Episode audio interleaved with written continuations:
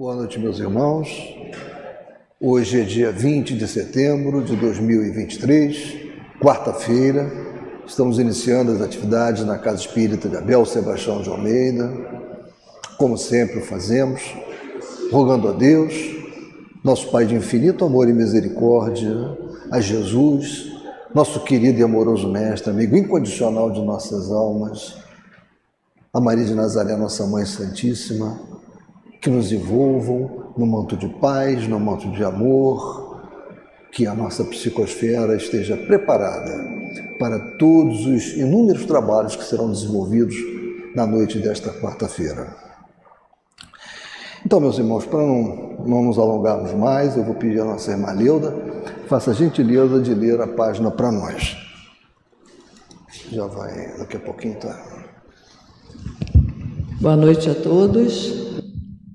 Sejam bem-vindos à casa de Abel Sebastião de Almeida. Sorteamos aqui do Evangelho segundo o Espiritismo, capítulo 23, Estranha Moral, o item 7, deixar aos mortos o cuidado de enterrar seus mortos. Temos uma passagem de Lucas, capítulo 9, versículos 59 e 60. Disse a outro: Segue-me. E o outro respondeu: Senhor, consente que primeiro eu vá enterrar meu pai. Jesus lhe retrucou: Deixa aos mortos o cuidado de enterrar seus mortos, quanto a ti, vai anunciar o reino de Deus podem significar estas palavras? Deixa aos mortos o cuidado de enterrar seus mortos. As considerações precedentes mostram, em primeiro lugar, que nas circunstâncias em que foram proferidas, não podiam conter censura àquele que considerava um dever de piedade filial ir sepultar seu pai. Tem, no entanto, um sentido profundo que só o conhecimento mais completo da vida espiritual podia tornar perceptível. A vida espiritual é, com efeito, a verdadeira vida. É a vida normal do espírito, sendo-lhe transitória e passageira a existência terrestre, espécie de morte, se comparada ao esplendor e a atividade da outra. O corpo não passa de simples vestimenta grosseira que temporariamente cobre o espírito, verdadeiro grilhão que o prende à gleba terrena, do qual se sente ele feliz em libertar-se. O respeito que aos mortos se consagra não é a matéria que o inspira, é pela lembrança, o espírito ausente quem o infunde. Ele é análogo àquele que se vota aos objetos que lhe pertenceram, que ele tocou e que as pessoas que lhe são afeiçoadas guardam como relíquias. Era isso o que aquele homem não podia por si mesmo compreender. Jesus lo ensina dizendo: Não te preocupes com o corpo, pensa antes no espírito.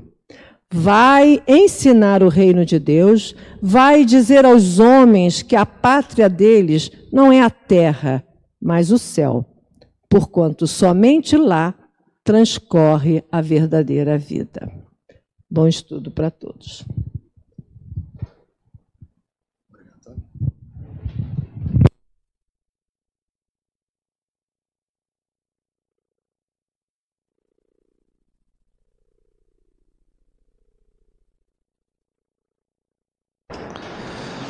Meus irmãos, como a nossa irmã Leuda acabou de ler para nós, né? A verdadeira pátria é a pátria espiritual. Para lá, todos nós nos dirigiremos. Essa é uma certeza. Todos nós deixaremos este vaso carnal em algum momento, né? E iremos para a pátria espiritual. Então, eu, ela estava lendo e eu estava me lembrando de uma passagem também do Evangelho segundo o Espiritismo, é, onde Kardec faz uma, uma alusão. Olha, imaginemos que você tenha que viajar para um país muito distante. O que, é que você deve fazer? Né? O que, é que você deve procurar fazer? E Kardec desenvolve um raciocínio muito simples. Não, você vai procurar conhecer esse país, conhecer a legislação desse país, os hábitos, costumes, não, para que você possa ter um mínimo de informações né? e ir lá, ir lá, nesse país, ter um mínimo de problemas. Mas vamos para a pátria espiritual. O que nos cabe fazer? Estudar. Estudar a doutrina espírita. Porque o esclarecimento, os mapas, as informações sobre esse país, a doutrina espírita nos dá, nos fornece. E isso nos será valiosíssimo. Né? Então, é, é preciso que todos nós nos dediquemos a estudar. E algumas pessoas podem pensar: já estou com mais de 50 anos, estou com 60 anos, não tenho mais tempo para estudar, já passou a minha época. Não, não passou. Não, muito pelo contrário. Se vocês avaliarem, quando você passa, a partir dos 50 anos, você amadurece muito mais na avaliação do que você lê. Você se aprofunda, você reflete, fica mais reflexivo, né? amadurece conceitos. Então, não deixemos de estudar né? É, por acharmos que já estamos muito velhos para isso. De jeito nenhum. Estudemos a doutrina espírita. O espírita precisa estudar. Então, meus irmãos, vamos começar por falar em estudar. Nós estamos estudando, como todos sabem, Devassando Invisível, um livro muito interessante, importante de Ivone Pereira. E estamos na parte que é, é cuidado de como se trajam os espíritos. Né? É, o nosso irmão Antônio Caetano fez a última, né, último estudo sobre isso, nós estamos dando continuidade. Então, nas obras de Leon Denis, vamos encontrar o precioso argumento, a cada passo confirmando tudo quanto os videntes têm revelado sobre o vestuário dos espíritos. No capítulo 20, de No Invisível, Aparições e Materializações de Espírito, é farto e encantador o noticiário a respeito, desenvolvendo explicações sobre o modo por que operam as entidades desencarnadas ao desejarem criar algo e dos elementos ou matérias sutis de que se servem para tanto. Citaremos pequenos trechos, convidando o leitor a uma consulta a todo o belo capítulo. É realmente um belo capítulo. E aqui, né, Ivone transcreve: as próprias nebulosidades agregados de matéria cósmica condensada, germes de mundo que na profundeza dos espaços nos mostram os telescópios, vão reaparecer na primeira fase das materializações dos espíritos.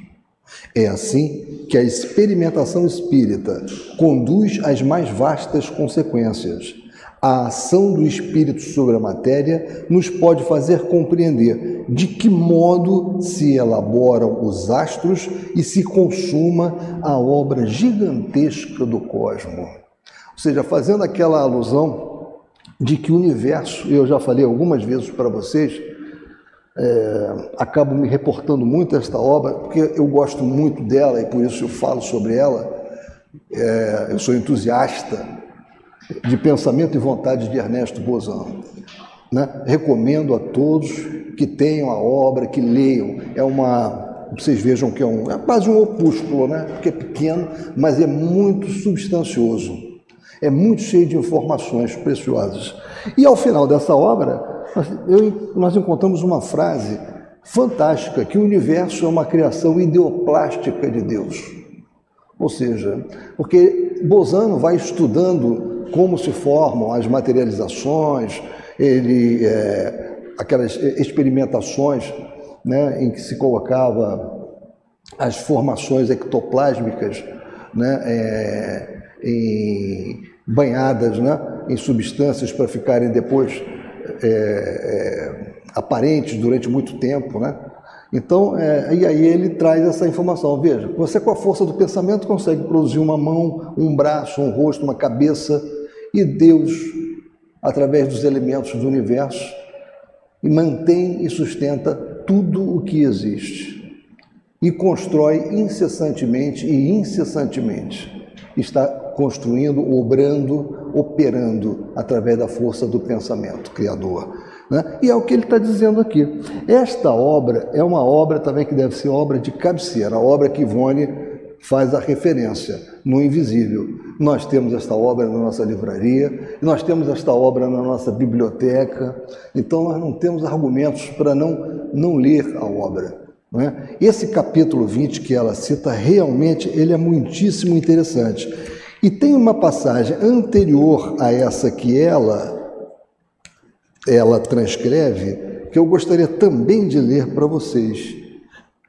Veja, o que, que ela, que é que Leon Denis nos fala nesse capítulo 20 que Ivone faz referência.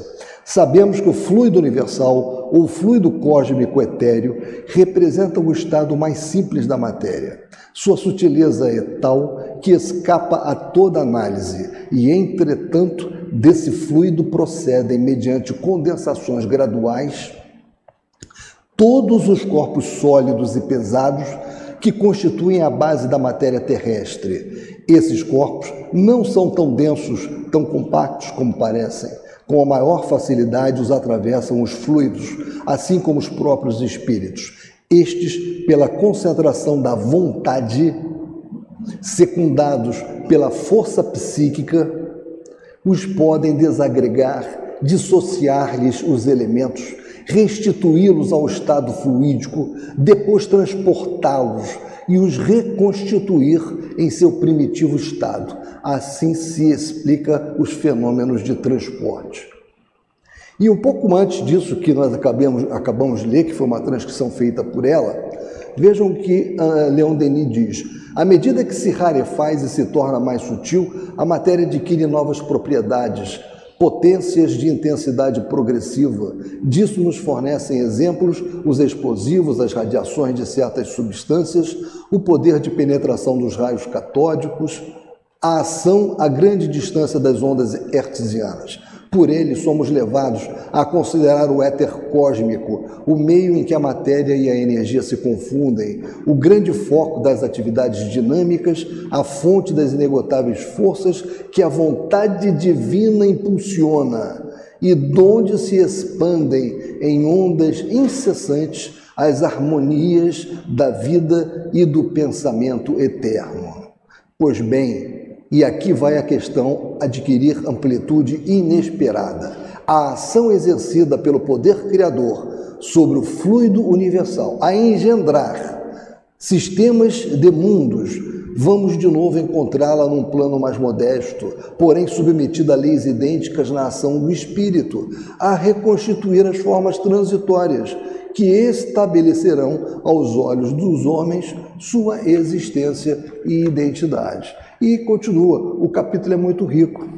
Então, vale a pena nós lermos este capítulo 20, como Ivone nos sugere.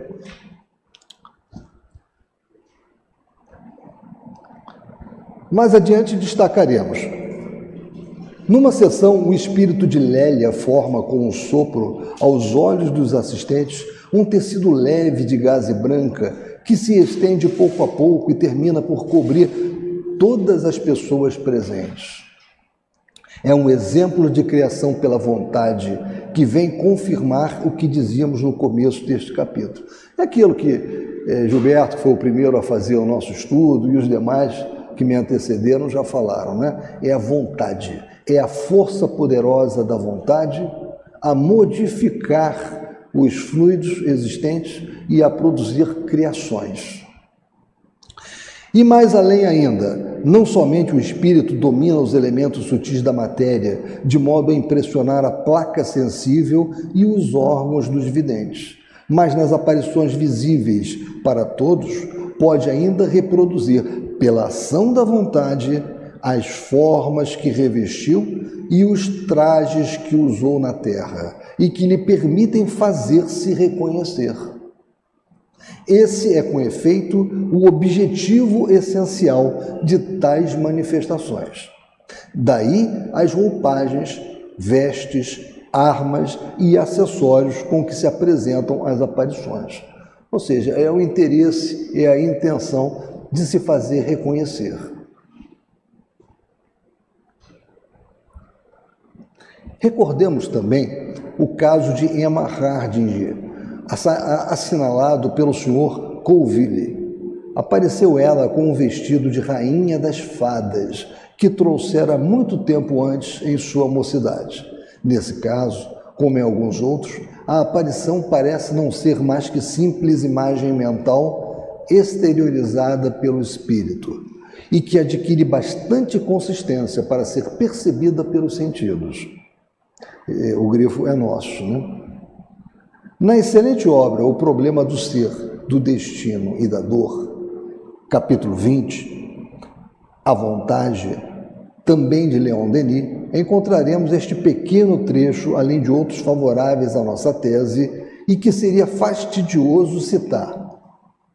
Em todos os domínios da observação, achamos a prova de que a vontade, novamente, o alerta sobre a importância da vontade e o poder que a nossa vontade né, promove, né, possui. Em todos os domínios da observação, achamos a prova de que a vontade impressiona a matéria e pode submetê-la a seus desígnios. Esta lei manifesta-se com mais intensidade ainda no campo da vida invisível. Ou seja, o que, é que ele está nos dizendo? Não é só na espiritualidade, lá é mais intenso. A observação disso é mais intensa. Mas olha, no mundo dos encarnados, isto é uma certeza.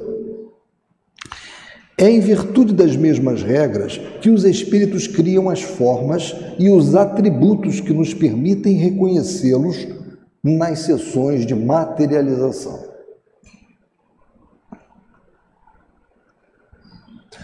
Ora, assim sendo, sentindo-nos à vontade sobre tão sólidas bases para descrever o que desejamos, não recorreremos aqui a Ernesto Bozano, nem a William Crookes ou Aksakoff, embora certa de que também em suas obras encontraríamos elementos que confirmariam o que conosco se tem passado no decurso de nossas atividades mediúnicas. Né? Realmente. E ela cita aqui Bozano como não poderia deixar de ser. Bozano deve ser sempre uma recorrência para nós em termos de pesquisa. Quem deseja pesquisar doutrina espírita deve se louvar também nos trabalhos de Bozano. Na interessantíssima obra Pensamento e Vontade, é isso, isso é nós, eu que estou falando, né? É a obra que eu mostrei para vocês aqui, do ilustre pesquisador italiano Ernesto Bozano, encontramos a seguinte referência feita pelo cuidadoso cientista, a página 119, a páginas 119 e 120. Assim observa o professor William Barrett, Barrett a criação não é mais que o pensamento divino exteriorizado. E desse atributo divino nós partilhamos muito limitadamente como parcelas da inteligência infinita. Né? Está num livro, No Limiar do Invisível. Somos por isso levados a emitir o postulado da existência de uma inteligência suprema e a considerar o universo como expressão do pensamento divino, sustentado perpetuamente por sua divina vontade. Esta é incontestavelmente a mais racional e segura interpretação da natureza. E agora, continuando na nossa obra. Durante as numerosas ocasiões em que, como vidente, temos observado entidades desencarnadas quer em nosso estado normal, quer quando nos ha sido possível penetrar o mundo invisível, levada em corpo espiritual, perispírito, pelos guias e instrutores que nos deferem essa honra, grande número de espíritos temos visto e até com eles convivido. Se deste modo nos podemos expressar de variada gradação moral e intelectual, e apenas uma vez nos recordamos de ter percebido um inteiramente desnudo. Contrariamente, o que temos presenciado nos confere o direito de categoricamente afirmar que sim, os espíritos se trajam e modificam a aparência das vestes que usam conforme lhes apraz, exclusão feita de alguns muito inferiores e criminosos, geralmente obsessores da mais ínfima espécie, cuja mente não possui vibrações à altura de efetuar a admirável operação plástica requerida. Né? Ou seja, a, a vestimenta do espírito é uma criação ideoplástica, ou seja, ele idealiza o que ele quer e ele trabalha com os elementos fluídicos que estão à sua disposição e ele cria aquela vestimenta. Ou seja, uma vestimenta é uma criação ideoplástica, promovida pela força da vontade, obviamente. Por isso ela é ideoplástica. Por isso mesmo, a aparência destes últimos costuma ser chocante para o vidente, pela fealdade ou simplesmente pela miséria, pois se apresentam cobertos de andrajos e farrapos, como que empapados de lama ou embuçados em longos sudários negros, com mantos ou capas que lhes envolvem os ombros e a cabeça, e não raro, mascarados por um saco negro enfiado na cabeça com duas aberturas à altura dos olhos, tais os antigos verdugos da Inquisição, uniformizados para operações nas salas de suplícios, de que nos dão conhecimento as gravuras antigas. Né?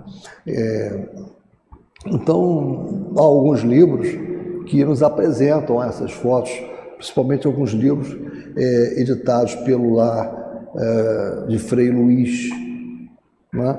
algumas operações espirituais, tem vários e vários livros feitos é, na, pela gráfica da, da editora de Frei Luiz, que nos mostram esse tipo aqui de foto, que foram várias fotos que foram tiradas ao longo de dezenas de anos de trabalhos, né? e aparecem alguns desses típicos, típicos verdugos. Longos chapéus costumam trazer também assim, como botas de canos altos, conquanto muito difícil seja ao médium distinguir-lhes os pés. Tais espíritos procuram frequentemente esconder o rosto e insultam rudemente o médium, se este os surpreende com a visão. Certamente que o instrumento mediúnico, diante de uma aparição dessa categoria, precisará estar de posse de toda a tranquilidade fornecida pela fé e pela confiança adquiridas através do exercício mediúnico, a fim de se não deixar envolver pelas faixas daninhas expelidas pela entidade cuja presença, se se, torna se se tornar constante, poderá produzir a um médium pouco experimentado desequilíbrios graves e até mesmo obsessão. Eu diria também, aqui juntamente com, com Ivone, né, que não só a questão do, do médium, né, que ele precisa ter a tranquilidade, e essa tranquilidade é dada pela fé e pela confiança adquiridas através do exercício mediúnico, eu complementaria com o estudo, porque é muito importante, juntamente com o exercício mediúnico, que haja estudo, que haja compreensão do fenômeno, porque isso é que dá a segurança para o médium para encarar situações como essa que ela está relatando aqui. A prece será sempre a melhor defesa contra essa espécie de habitantes do mundo invisível. Grifamos. Se a prece for feita com a necessária confiança, levando o médium a se harmonizar com as vibrações superiores do além, geralmente tais entidades se afastam com rapidez, apavoradas e contrafeitas. O poder da prece é incontestável.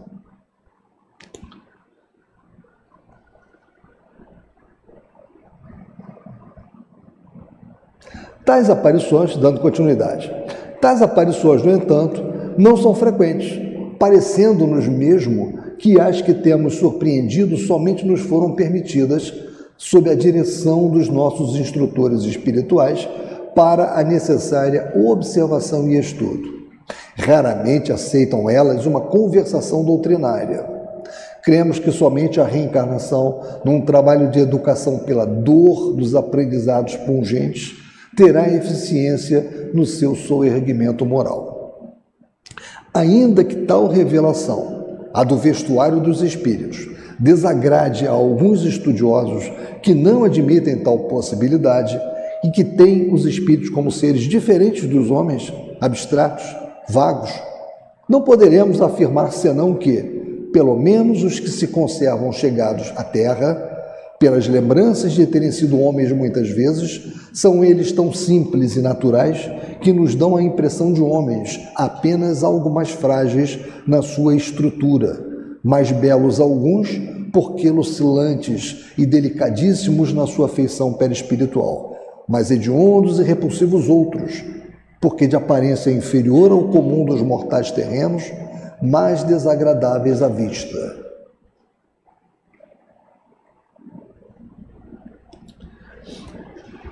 Na obra, e aí essa é uma parte, a, a obra né, de Ivone, o que está na nossa tela agora.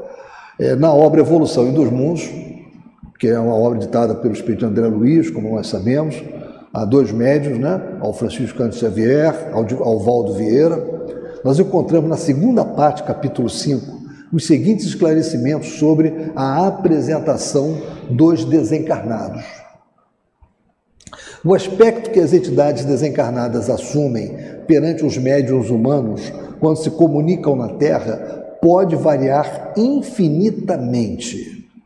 Os espíritos superiores, pelo domínio natural que exercem sobre as células psicossomáticas, né, que é referência ao psicossoma, né, que é o corpo espiritual ou perispírito, né, podem adotar a apresentação que mais proveitosa se lhes afigure com vistas à obra meritória que se propõe realizar.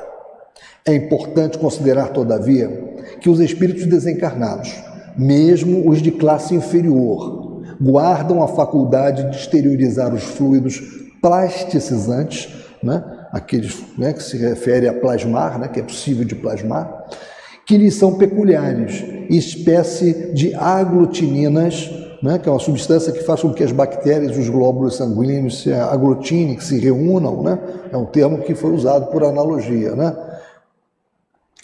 Que lhes são peculiares espécies de aglutininas mentais, aglutininas mentais, com que envolvem a mente mediúnica encarnada, recursos esses nos quais plasmam, como lhes seja possível, as imagens que desejam expressar. E em Evolução dos Mundos nós temos uma continuidade sobre esse tema, é bem interessante. Porém, é um, é um livro que se deve ler com calma, né? sem pressa, fazendo muitas remissões. Muitas vezes, durante nossas orações diárias, e agora eu estou retornando à nossa obra de estudo, muitas vezes, durante nossas orações diárias, nos vemos rodeada de entidades sofredoras que, ao que parece, até nós são encaminhadas pelos guias espirituais, a fim de participarem não somente das preces consolativas que fazemos, mas também da leitura doutrinária que sistematicamente realizamos todas as noites. Vejam a importância, né? A importância da leitura edificante, da prece e da leitura edificante. Leitura que parece instruí-las norteá-las, consolá-las de suas dúvidas e, e, infortúnios e dos desapontamentos próprios do mundo invisível. Pois quando lemos, as vibrações da nossa mente repercutem no entendimento dessas entidades como a palavra enunciada e somos ouvidos e compreendidos por elas, tal se falássemos em voz alta. Ou seja, então, quando nós estamos estudando, estamos lendo, temos esse hábito da leitura de uma obra né, espírita antes de deitarmos, não estamos só nos beneficiando, né, o que já seria o suficiente. Nós estamos possivelmente beneficiando outros irmãos que podem ter sido levados para próximo de nós, né, para que aprendam, para que reflitam, né, para que se melhorem. Né? Aproveitando a nossa leitura, aproveitando as nossas reflexões sobre o que nós estamos lendo. Daí porque deverá um médium Principalmente, se conservar sempre vigilante com as leituras que fizer, as quais poderão torná-lo um polo de atrações afins ao sabor da sua mesma natureza. Nessas ocasiões, isto é, quando oramos ou estudamos, somos visitados por suicidas chorosos e desolados, por pobres criaturas surpreendidas pela desencarnação em desastres, etc Mostram então chorando, braços esmagados, pernas amputadas, ferimentos variados, de onde corre o sangue, trazendo eles próprios vestes ensanguentadas. Suicidas se apresentam, contorcendo-se em dores ocasionadas pelo envenenamento ou asfixiados pelo enforcamento. Em um mundo extenso de dores e desolações se delineia a nossa visão. Né? E aí, nós temos uma. Eu fiz aqui uma, uma referência para que vocês também, se desejarem e tiverem condição, de verificarem o capítulo que trata de zonas purgatoriais, naquela obra que eu acabei de citar, Evolução em Dois Mundos, de André Luiz. Né? Então, é bem interessante as considerações de André Luiz sobre zonas purgatoriais. Está na página 127 128 da edição FEB. Muitos desses se têm reanimado, voltando à nossa obra, muitos desses se têm reanimado com as páginas do capítulo 6 de O Evangelho segundo o Espiritismo de Allan Kardec, o Cristo Consolador, pois a esses é de dispensar, antes de mais nada, as consolações do amor do Cristo, as esperanças no amparo e na misericórdia do Eterno. E aí vem um grifo. As explicações da ciência e as elucidações da filosofia tão, som, tão somente não farão eco sobre suas desgraças. Serão necessários o Evangelho e a prece para fortalecê-los e serená-los na confiança de um socorro celeste, para depois então adquirirem a compreensão da filosofia e as provas irrefutáveis da ciência. Os nossos irmãos sofredores, eles precisam antes né, de serem atropelados por um discurso filosófico, por um discurso de, de conhecimento, de bagagem de conhecimento, da doutrina espírita, eles precisam antes ser banhados pelo amor, pela prece, porque é isso que vai prepará-los para poder ouvir outras coisas. Então, o início do nosso contato com os nossos irmãos, e já que hoje é quarta-feira e é dia também especialmente dedicado a esse contato com os nossos irmãos do plano espiritual, nós sempre nos lembrarmos disso. Eles primeiro precisam ser banhados com ondas de amor. Eles precisam ser ouvidos. Eles precisam receber, muitas das vezes, uma prece para poderem continuar a nos ouvir, a entender alguma coisa que depois será passada para eles. Então, antes de começarmos a avançar com muitas e muitas informações, com quilos de informações, nós temos que prepará-los, porque eles são sofredores.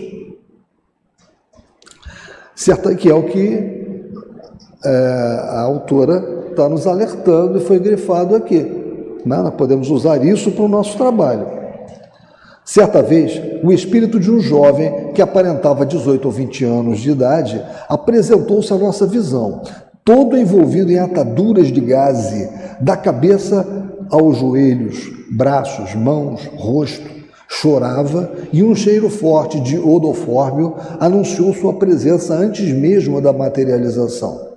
Compreendemos que seu trespasse se efetivara por uma explosão e que falecera no hospital. Pois o panorama dos acontecimentos relacionados com a desencarnação da entidade comunicante, ou mesmo passagens de seu drama íntimo, são revelados ao médium através das suas próprias irradiações, ou de sua aura, o que produz intuições quase instantâneas espécie de conversação telepática ou vibratória que desvenda as cenas e enseja esclarecimentos para o que se há de tentar a fim de minorar a sua aflição.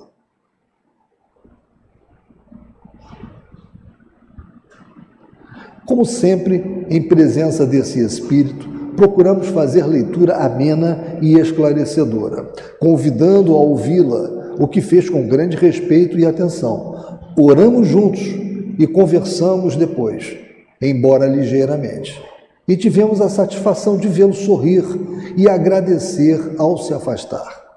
Nenhuma conquista humana, nenhum prazer ou alegria deste mundo se poderá comparar à felicidade de um médium que já se viu envolvido em tarefa desse gênero.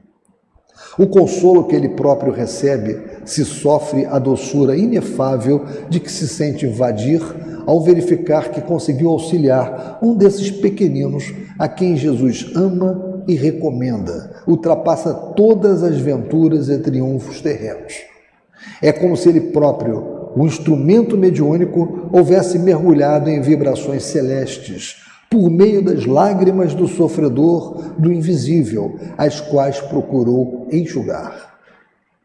Evidentemente que um serviço dessa natureza, realizado por um médium desacompanhado de colaboradores, nem será de fácil realização, nem deverá ser encetado levianamente. Será antes espontâneo, provocado e dirigido tão somente pelos instrutores espirituais. Assim mesmo, quando acharem um médium em condições vibratórias adequadas para o feito.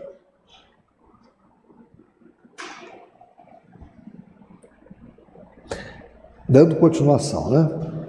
Parece que o médium, então, é imunizado de perigos por processos que escapam à nossa compreensão, o que indica não dever ele jamais desejar ou provocar semelhantes experiências. Ao demais, antes que tais labores sejam confiados à responsabilidade de um aparelho mediúnico, será necessário que ele se tenha preparado longamente através de um tirocínio ininterrupto, que se tenha desprendido muitas vezes do mundo e de si mesmo, através de renúncias e dolorosos testemunhos, de forma que o coração ferido por dores inconsoláveis na terra esteja preparado para a compreensão exata das lides do invisível. Então vejam que ela fala aqui do tirocínio, né? É preciso que o aparelho mediúnico, o médium, né, que ele esteja preparado para esse tipo de trabalho. Né? E como é que ele se prepara? Diz ela aqui, longamente através de um tirocínio ininterrupto, ou seja, de estudo, de reflexão, né? de preparo também intelectual para aquilo, além do, da prática que a, o médium precisa desenvolver-se, ter segurança, ele precisa estudar. É por isso que nós estamos sempre batendo nessa tecla. Nós precisamos estudar. Nós não temos desculpa para não estudarmos. Nós temos uma literatura e uma vasta literatura à nossa disposição. Então, gente, precisamos. Isso é fundamental. Todos os autores, os autores mais qualificados, Todos eles nos apontam para essa necessidade.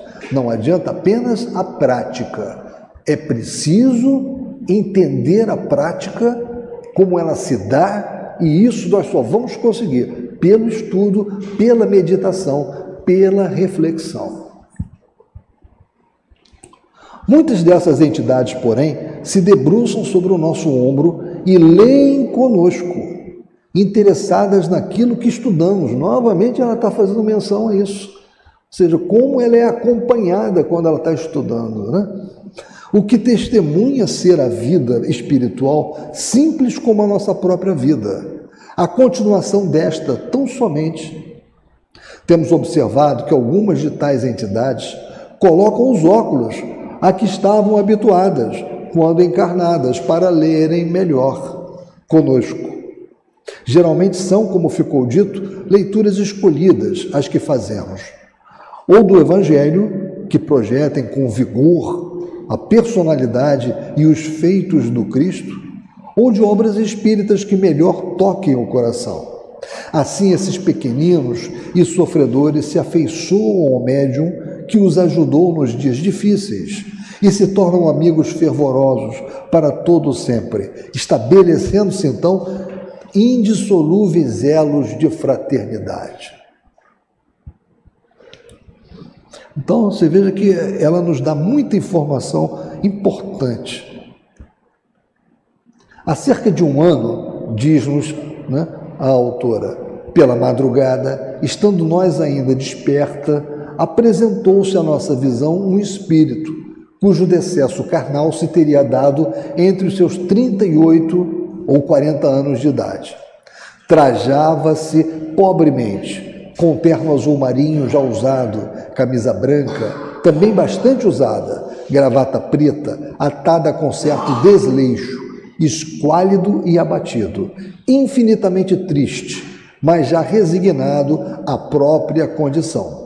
Colocou a mão sobre a nossa num gesto fraterno e disse: Venho agradecer-lhe os votos feitos em minha intenção, a bondade de Deus. Suas preces me auxiliaram tanto que até minha família, que deixei na terra, foi beneficiada. Que, que importante isso, né? Chamo-me Joaquim e meu nome está no registro do seu caderno de apontamentos. Constatamos então que esse visitante fora suicida e materializado podemos observar que havia terra em sua indumentária. Isto é, impressões da porção de terra em que fora sepultado, assim como sua mente permanecia afeita ao vestuário que habitualmente usava quando vivo e com o qual fora também para a sepultura. Como efetivamente possuímos um caderno onde registramos nomes de suicidas e pessoas falecidas em geral, conhecidos ou colhidos dos noticiários dos jornais, procuramos verificar se realmente existia nos ditos apontamentos aquele singelo nome e encontramos, de fato, entre os suicidas um Joaquim Pires. Tratava-se, portanto, de um dos destacados dos noticiários dos jornais, recomendado para as preces e as leituras diárias. E estamos certa de que será um bom amigo, cuja afeição nos acompanhará pelo futuro afora. Então, quando nós nos reunimos, né, quando nós vamos fazer a nossa prece, quando nós temos uma relação de nomes que nos é apresentada, como nós podemos ajudá-los, né? Quando nós estamos realmente orando fervorosamente por eles, emitindo realmente com vontade de auxiliá-los as nossas melhores vibrações de paz, de harmonia. Continuando, até o momento presente, os espíritos mais bem trajados e mais belos que tivemos ocasião de observar, através de materializações, durante a vigília e também no mundo invisível, por ocasião do desdobramento do corpo astral, foram os que passamos a citar. A entidade que se denomina Charles, martirizado por amor ao Evangelho no século XVI, na França, durante a célebre matança de São Bartolomeu. Né? É conhecida também como Massacre da Noite de São Bartolomeu, ou A Noite de São Bartolomeu, episódio na história da França de repressão ao protestantismo, né? onde muitos morreram. Comumente se deixa ver Charles em trajes de iniciado hindu, tendo se mostrado uma única vez em traje de príncipe indiano, visto que no século XVII foi soberano na Índia. Frederic Chopin, que já variou a indumentária quatro vezes em suas aparições, deixando-se perceber em duas delas apuradamente trajado à moda da sua época, reinado de Luís Felipe na França, mas todo envolto num como luar azul translúcido, como neblina. Vitor Hugo, a quem só pudemos distinguir o busto, também envolto em neblinas lucilantes, argênteas com reflexos azuis pronunciados, sem que pudéssemos destacar o feitio dos trajes. A falange de iniciados hindus, de que somos pupila espiritual, com todos os seus integrantes esforçando-se por serem contemplados em seu uniforme característico, as gemas do anel e do turbante, inclusive, envoltos em neblinas lucilantes com reflexos azuis, com reflexos azuis. Lázaro Zamenhof, o criador do Esperanto, vaporoso, mas muito humanizado, em seu terno do século XX, circundado de um halo como que formado de ondas concêntricas, que indicaria o elevado trabalho intelectual, detalhe observado em Vitor Hugo. E esbatida sua configuração perispiritual por um jato de luz radiosa, verde claro, igualmente de forma concêntrica. E finalmente um vulto muito nobre, observado no no ano de 1930, cuja identidade ignoramos, mas a quem denominamos Anjo Guerreiro, pelas particularidades do quadro em que se deixou contemplar. Acreditamos, porém, tratasse de algum integrante da Legião Protetora do Brasil ou do movimento espírita no Brasil. O certo era que trajava uma túnica negra, grega, desculpe, curta, atada por um cinto dourado, um diadema discreto, um simples friso de ouro à cabeça e guiando uma biga romana, como que construída de alabastro. Com a destra empunhava as rédeas, sem que todavia aparecessem os cavalos, e com a sinistra, com a esquerda, né, uma flâmula de grandes dimensões alvinitente, onde se lia Salve Brasil Imortal. Estampava-se visivelmente nessa entidade, assim materializada, o tipo oriental, o árabe, evocando também o tipo brasileiro muito conhecido no estado de Goiás. Era jovem, belo e sorridente, e um luzeiro cor-de-rosa envolvia-o, espraiando-se em torno e se estendendo longamente sobre uma multidão que cantava hosanas e empunhava pequenas flâmulas, multidão que seguia em cortejo atrás da biga. Não nos, não nos estenderemos em particularidades quanto a essa visão, por não julgá-la interessante para estas páginas. No entanto, jamais fomos informada da identidade de tão formoso espírito. Acrescentaremos apenas que sua aparição assinalou etapa definitiva em nossa vida e em nossos labores espíritas. Comumente, os espíritos nos apresentam trajados conforme o fizeram durante a existência carnal. Os homens, com o terno que habitualmente usavam, acentuando este ou aquele detalhe que melhor os identifique. As mulheres, com os vestidos que igualmente de preferência usavam. Mais raramente, alguns se deixam ver com a indumentária com que foram sepultados, e ainda outros com os trajes que desejariam possuir, mas que não chegaram a usar.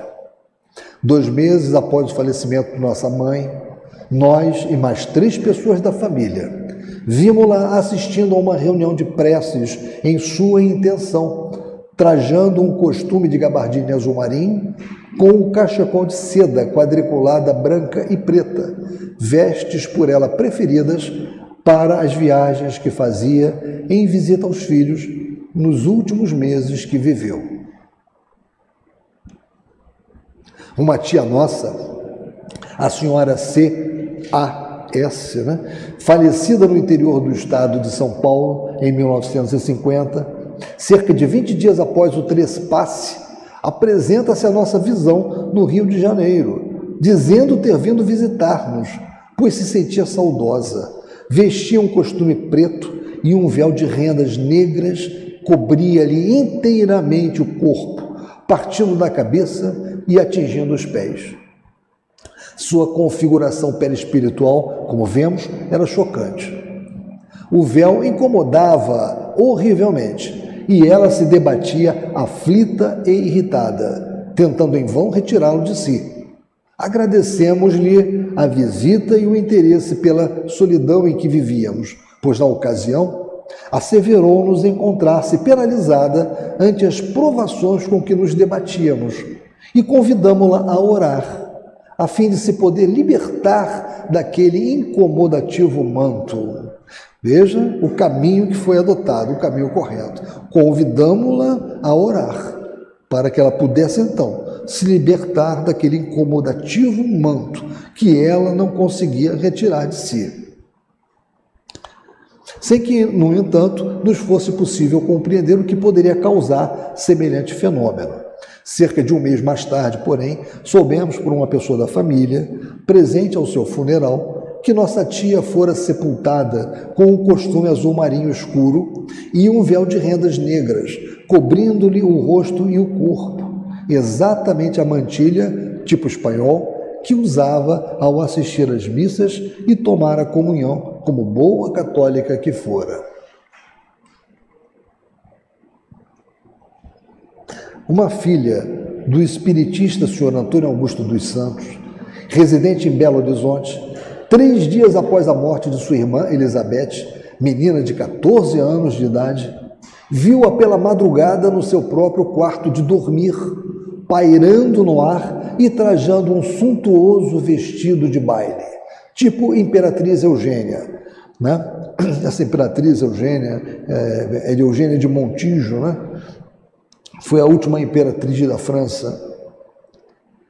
É, tão feérica a luz que a circundava que, clareando todo o aposento, permitiu a vidente observar-lhe detalhes, tais como o desenho das rendas que ornavam o vestido, babados, fitas, flores e etc. Asseverava, assevera a jovem vidente que o vestido era salpicado de pequenas pérolas como gotas de orvalho, detalhe por nós também observado em duas das quatro indumentárias perispirituais apresentadas pela entidade Frederic Chopin, por Frederic Chopin. Porque seja inspirada e futurosa pintora, a filha do senhor Antônio dos Santos, no dia seguinte, desenhou com minúcias a visão que tivera pela madrugada dando a ver os detalhes do vestido que a menina morta absolutamente não possuíra quando viva. Semelhante materialização espontânea e inesperada teve o dom de reanimar e consolar os desolados pais da jovem falecida que se mantinham sucumbidos ante a acerba provação. Referir-nos-emos ainda ao mesmo fato em capítulo posterior.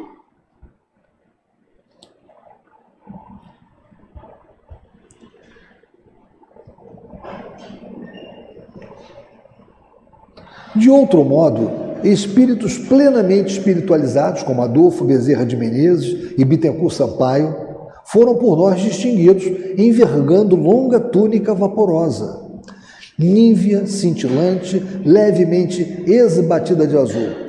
O primeiro costuma deixar-se ver também trajando avental de médico, com barrete, ao passo que o segundo, isto é, Bittencourt, a quem uma única vez vimos, em dia de grande provação, há muitos anos, talvez pela sua qualidade de poeta do Evangelho, trazia uma coroa de louros, ou de mirto ou carvalho, como os antigos intelectuais gregos e latinos. Alguns adeptos do Espiritismo, talvez demasiadamente ortodoxos, ortodoxos talvez pouco observadores, dogmatizando o ensino que sabemos ainda não foi completamente revelado, pois o próprio codificador afirmou seria evolutivo, alguns adeptos, dizemos, combatem tais relatórios mediúnicos, afirmando que assim não deverá ser, porque espíritos não precisam vestir-se.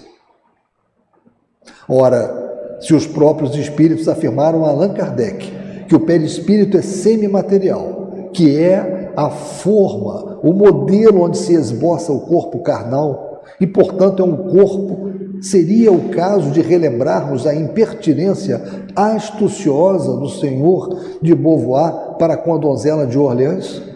São Miguel te aparece desnudo? perguntou ele. Ou seja, eles, os espíritos, com seus perispíritos semimateriais, como são, e portanto, tratando-se de um corpo, aparecerão desnudos aos médiuns? Teríamos que responder, visto que o dever de um médium é revelar com sinceridade com a consciência voltada para Deus, o realismo do mundo invisível. Sim, há espíritos desencarnados, aqueles que foram homens ou mulheres de baixa condição moral, que se arrastaram em existências consagradas aos excessos carnais, à devassidão dos costumes, que podem, com efeito, aparecer desnudos aos médiuns, revelando mesmo em cenas degradantes que lhes foram habituais no estado humano, a degradação mental em que ainda permanecem. E o vidente, cujo compromisso é exatamente esse, de se tornar intermediário entre os dois planos da vida, há de contemplar e revelar, embora estarrecido e contrafeito, o realismo que seus instrutores espirituais lhe permitem surpreender do além-túmulo para satisfazer aqueles que desejarem informações sobre o palpitante assunto. E grifamos: o comum é se apresentarem os desencarnados sob as aparências que mais lhes agradem.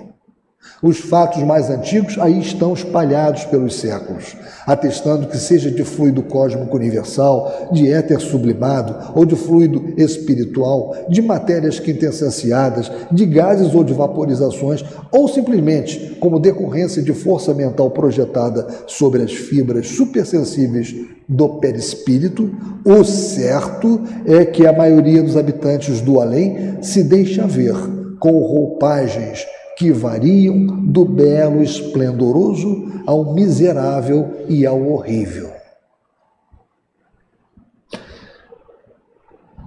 Bem, meus irmãos, é, é, essa é a parte que nos cabia no nosso estudo, né?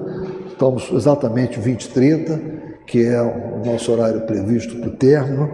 Recomendo, volto a dizer, fortemente, para quem ainda não tem, adquira quando puder, pegue emprestado na nossa biblioteca esta obra de Leão Denis, No Invisível.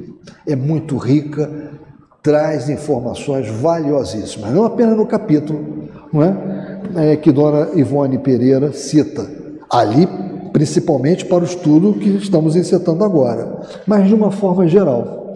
E não deixem, quando puderem, de ler Pensamento e Vontade, de Ernesto Bozano. Farão um grande investimento, tenham certeza disso.